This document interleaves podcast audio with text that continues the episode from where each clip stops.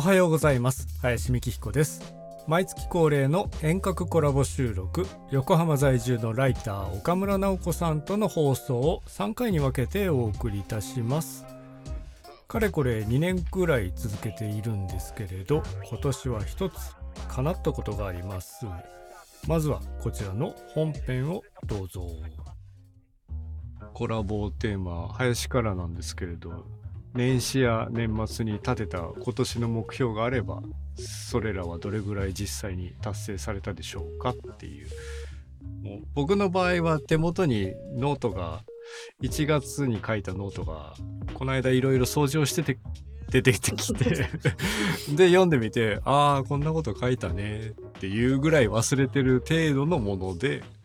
でそれを読んでいくとあ割とこれやったやったやったみたいな感じになったのでまあまあいい達成率じゃないのっていうあの仕事上みたいなやつじゃなくてほぼプライベートなどこどこ行きたいとか誰々会いたいという岡村さんに会って一緒に録音するっていうのも入ってました。実現しましたね、うん、ちょっと音はあれでしたけど。いやいやいやなんかまず行って会うって撮るっていうとこまでは完了したので。確かに、うん、っていうような感じのものが岡村さんにありましたか？という話です、はい。そうだからなんかノート見たらああったんですよってお話だったからあ自分も一応日記帳みたいな日々のことは書いているノートはあるので、はい、あ年始だったらなんかそういうことを書いてたかしらと思って探ってみたところ全くその気配はなく日常を 送っていてああそうかと思って抱負っぽいことってあんまり前から考えてなかったなというか、うん、うん、なんで考えないんだろうと思ったら多分年末ぐらいに湧いて出たことが次の年の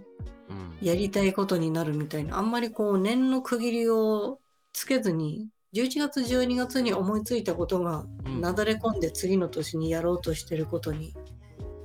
なってるっていう感じだったので、うん、明確にはあったからあんまり出せてない、うん、でも1月2月を振り返った時に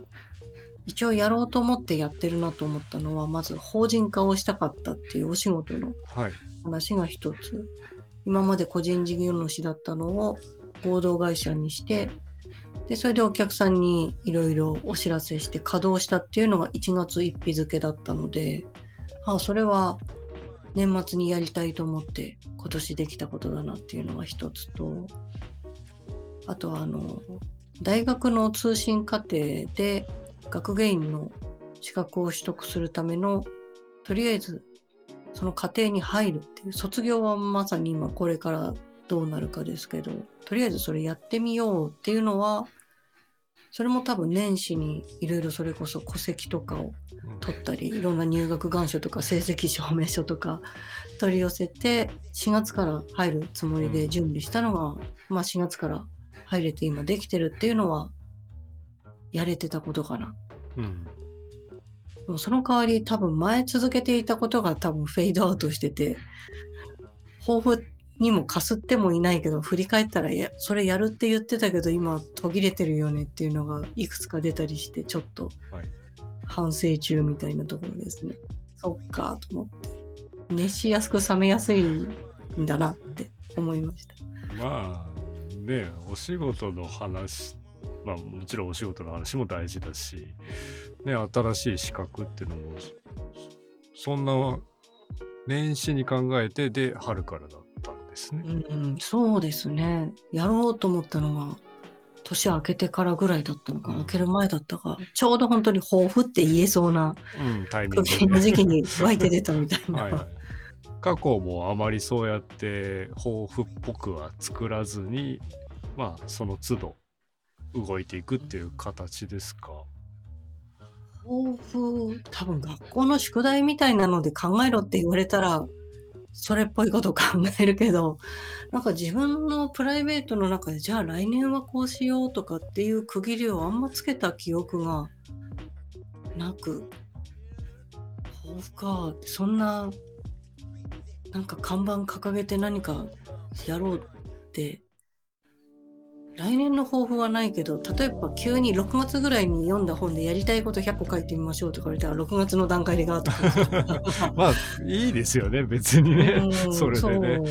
なんか区切ってはいないけどいつかやりたいことを取りまとめている波みたいのはどっかには来てるんですけど、うん。なんかこう1年単位とかでは多分ないな。うん。あそういうなんかスパンでなんか湧いて出てんだなみたいのは今回テーマをいただいて改めて分かりました。なるほど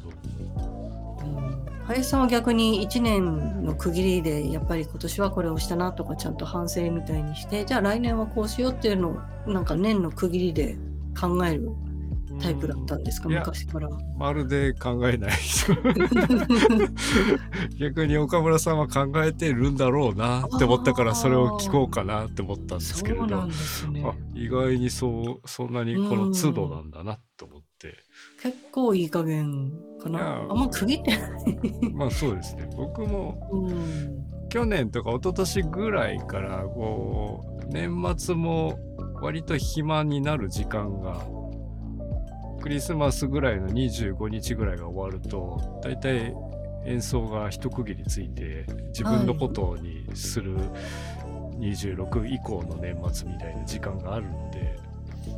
ゆっくり考える暇があったなとああでもいい時間ですねそれはちょうど雰囲気周りの雰囲気もそうだし。まあそうですね店じまいに入っていく感じですよね。うんでそこでそういえば今年何やったっけって思ったりあ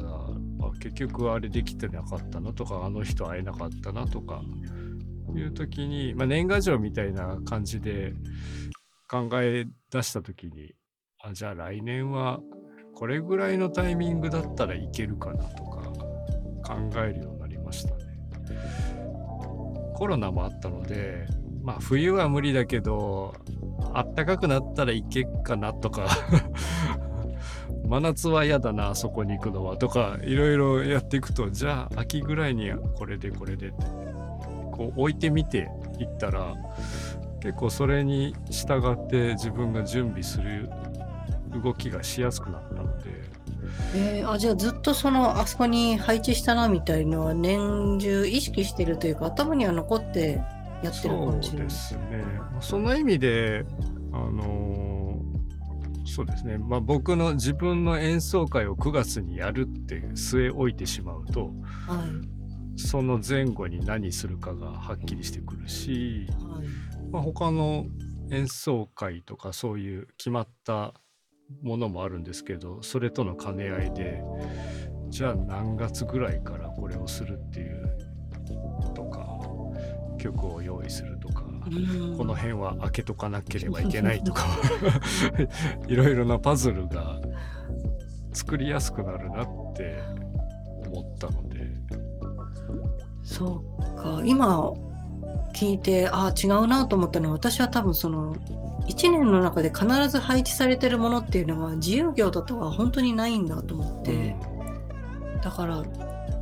律するポイントがどこにもないんですよね。もうだらだら過ごそうと思えば過ごせちゃうし かといって決めきっても強制力ないからやっぱだらけちゃったりあるんですけど演奏会とかもう絶対動かせない予定だから。まあ自分で決められるやつと自分だけでは決められない区切りの演奏会とかが音楽教室の演奏会とかあると、うん。まあそこにスケジュールを合わせましょうになってくるのでまあ終わった直後はちょっと自分もフリーになってるとかうん。いうタイミングでじゃあ少し旅行行くかとか考えやすいんですけどはい。まあある程度こうなんて言うんでしょうね。杭を打っとくと自分の予定も入れやすいなって思ったのがここ12年今更かよって感じなんですけど。私はでも今だから ああと思ってそっかって今今気がつきました。そっか。もちろんそれがね予定通りいかないとかまあ情勢次第で変わるみたいのがこの12年あった話だったのでまあげ実現するかどうかなんですけどでもそれをしたから今年あの岡村さんに会いに9月頃に行くみたいなのもかなり前から決めてたしはいご相談したと思うんですけれど。そうですね。そうか、やっぱり事前に季節1個前ぐらいには何か決めといた方が効率よくは時間が使えそうな感じなんですね。うーん。ねえ。実際その辺が近づいてきた時準備が間に合わなかったり。急に思い立って、うん。そうですね。まあ急に思ってあっても好きなんですけどね、うんまあ、それはそれで可能ならばやりたいし。でもいっぱい起きすぎると大変詰め詰めになるんで大枠は欲しいなって思いましたね。その感覚も結構ポイントですね。毎月1回なんかこういう決まり事とか自分で置いちゃうとちょっと息苦しくなっちゃったりもするし、かといってなさすぎてもフラフラしちゃいそうだから、うん、うんなんだろう、1年間に5、6個ぐらいなんとなくこの辺みたいのがあると走りやすいんですかね。そうですね。5個も多いかもな、とあかー。3個ぐらい。移動するものを伴うんであれば例えば今来年のやれたらいいなの僕の方の目標はどこでもいいんですけど山小屋で泊まるっていへうえはい。多分それが関西なのか全国のどっかでもいいんですけどとりあえずそこ行って、えー朝動けるこう朝日が昇らない状態で山に登ってみようみたいなのを形実現できたらいいなぐらいおですからー多分今月でもえ？今年でもできるんですけどはい。まあ来年にしとこうかなっていう感じです。来年のお楽しみに。うん。めちゃくちゃ難しくはない。やろうと思えばできる。うん。けれど、うんいろいろタイミングとか、どこ行くとか、細かく考えていくと時間がいるかな。うん冬山に行きたいとか夏山に行きたいとかじゃなくてととにかく山小屋っていうのはあり小屋であれば、小屋であれば OK ぐらい。あの、へーそ それぐらい緩く設定してるので。ああじゃあ冬に行くこともありなんですね冬は嫌だとかではないんですね冬は、まあ嫌といえば嫌ですね。寒がりだし、あの、装備が多くなるかあら、できれば軽いやつがいいですよね。とか言ってると、初夏と秋しかなくなってくるから、じゃあ、どっちがいけるの？とかなりますけれど。あでも絞り込まれるから実現の可能性は高まりますよね。うん。じゃあここだなみたいな。何々何々さんに何月に行くってあんまり決めすぎるといけないとがっかりするから。ああ確かにそうですね。決めたのにできなかった自分って結構がっくりしますもんね、もっともっと変な話 変な話？もっと変な話だと来年の目標は、えー外で携帯トイレを使うっていう。外で？ああでもキャンプがやっぱり一番最適な実験場ではあるキャンプキャンプはキャンプでまたキャンプ場っていうなんかハードルがあるんですよね。はい。まあどこでもいいんですよ。日帰り登山でもいいんだけれどあ人目を避けたあ草むらでっていう、一回あれ使わないとなみたい一な回そのデビューしとかないと。もっと高い山に行くとかだと普通の世界なので。はい。まあなんか安心なところで。まあこれも今年中に達成することはできるんですけれど。それこそ今持って外で出ると できなくはでないけど。きるんですけど。まあ来年できたらいいよね。っていう。あこれぐらいのレベルですからね。でもそれなんだろう抱負の立て方の参考になります今 全然抱負ってどう立てたらいいんだろうって学校に提出するものぐらいしか今物差しがなかったので、うん。そうかと思って。ハードル高いですよね。何キロ痩せるとか、何キロどうするみたいなのとか。なんか数値。ね、まあ見やすいから、分かりやすいから、立てた方も見た方もそうなんだってなりやすいけれど。はい。いかがだったでしょうか？今年の目標っていうのをね1月の頭ぐらいに考えたり書いたりすると思うんですけれども思うんですけれどと言っておりますがそんなことはしないよという人もいるわけで。まあ立てたとしても2月ぐらいには忘れていたりまあ何だったっけ今年とか思ったりすると。通常見られるところというかよく目につくところにそういった目標的なものがないと実際は忘れてしまうなと思うんですが皆さんの達成率はいかがだったでしょうか？こちらのコラボ収録はまだまだ続きます。